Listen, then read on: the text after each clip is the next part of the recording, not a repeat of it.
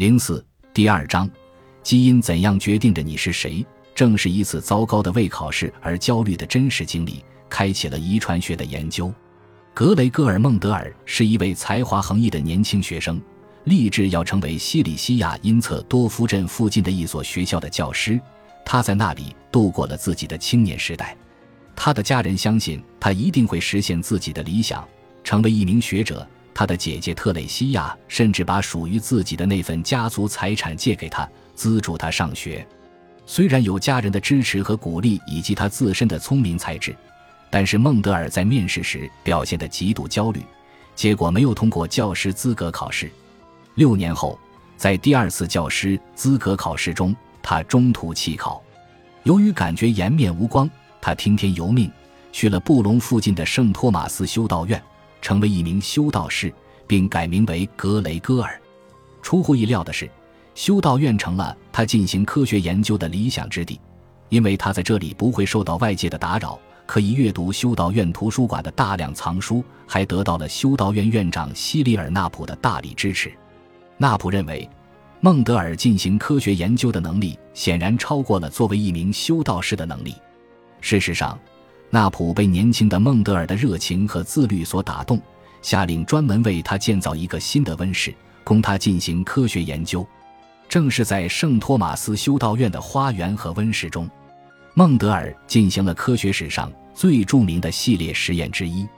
他种植了豌豆。孟德尔试图为一个最鲜为人知的科学问题提供定量研究的基础：为什么子代与亲代非常相像？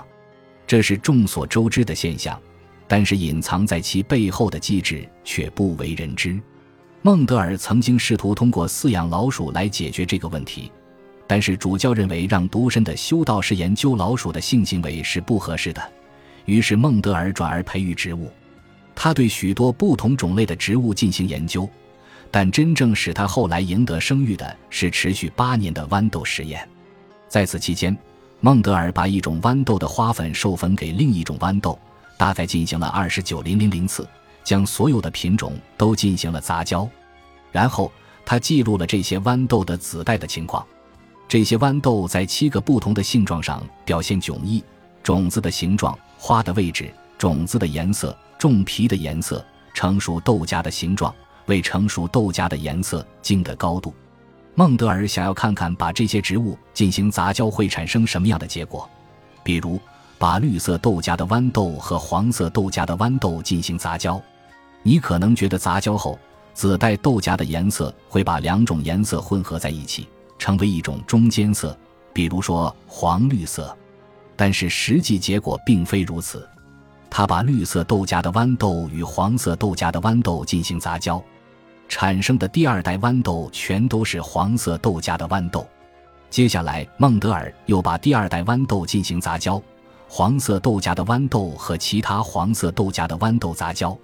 在做这个实验的过程中，他经过认真计算，发现这次得到的豌豆的豆荚要么是黄色的，要么是绿色的，而且黄色和绿色的比例很精确，为三一。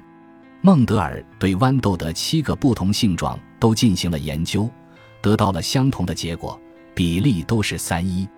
他的研究表明了一些重要的东西，有可能会彻底颠覆科学家对遗传的认知。书籍分享微信 zmxsh 九九八。孟德尔的实验表明，每颗植株都会分别从父本和母本那里遗传一种性状。他发现这些性状分为两种，一种是显性的，另一种是隐性的。隐性性状只有在子代同时继承了父本和母本的隐性性状时，才能够在子代植株中显现出来，否则子代只会显现显性性状。孟德尔以大写字母 O 表示显性性状，小写字母 a 表示隐性性状，这样就在子代中出现了四种不同的组合，即 A A A 和 A，这与孟德尔的实验结果是一致的。这种标记方法沿用至今。这四种组合所指代的性状，就是由基因控制的。控制某一性状的不同形态的一对基因被称为等位基因。正是在圣托马斯修道院的花园里，孟德尔发现了遗传的定量本质：基因及其对应的性状从不混合，就如同我们父母的血液不会混合在一起一样。相反，基因会进行分离。我们分别从父亲和母亲那里继承了基因，这些基因一直保持完整，代代相传，就像一串珍珠。父母双方都会把这些特别收藏的基因传递给下一代。我们从父母那里继承的这些基因的特定组合被称为基因型。尽管我们看不见基因型，但是它们会决定在有机体中形成的蛋白质类型。有机体的一些可观察特征。即由基因型产生的蛋白质的产物被称为表现型，这一发现奠定了现代遗传学的基础。根据研究结果，孟德尔意识到自己有了重要的发现，于是他于1866年在《布隆自然历史学会学报》上发表了一篇44页的研究论文。该学报在当时最好的图书馆中都有馆藏。他还向世界各地的一些顶级科学家寄出了四十多份论文的副本。然而，没有人对此做出回应。当时很少有人阅读了他的文章，即便有人阅读，也没有人能够理解孟德尔的研究发现。查尔斯·达尔文也收到了孟德尔寄来的论文，而且时机似乎很不错。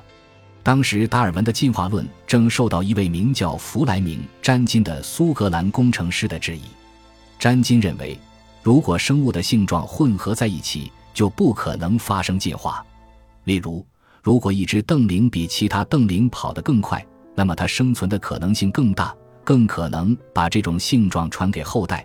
但是其后代遗传的奔跑速度其实是父母双方的混合，即一个跑得快的亲本性状和一个跑得慢的亲本性状。这样一来，所谓的优势性状就变弱了，它不再具有任何选择性优势。孟德尔的定量遗传模式表明，遗传性状并不会在代代相传中变弱。他的发现是对詹金的质疑的直接回应。然而遗憾的是，达尔文根本没有阅读孟德尔寄给他的文章。后来，孟德尔继续用其他许多植物以及蜜蜂做育种实验，但是他再也没有发现像豌豆这样明显的量化遗传的证据。后来，他担任了圣托马斯修道院院长，所以不得不完全终止了研究。在论文发表十八年后，孟德尔去世了。当时他的研究几乎不为科学界所知，直到他去世十六年后，他的研究才被人们重新认识。他也被人们称为遗传学之父。在他去世后，他的研究被重新发现，他被推上了科学的圣坛。孟德尔的传奇故事让那些认为自己的研究无人赏识的科学家看到了希望之光。本集播放完毕，感谢您的收听，喜欢请订阅加关注。主页有更多精彩内容。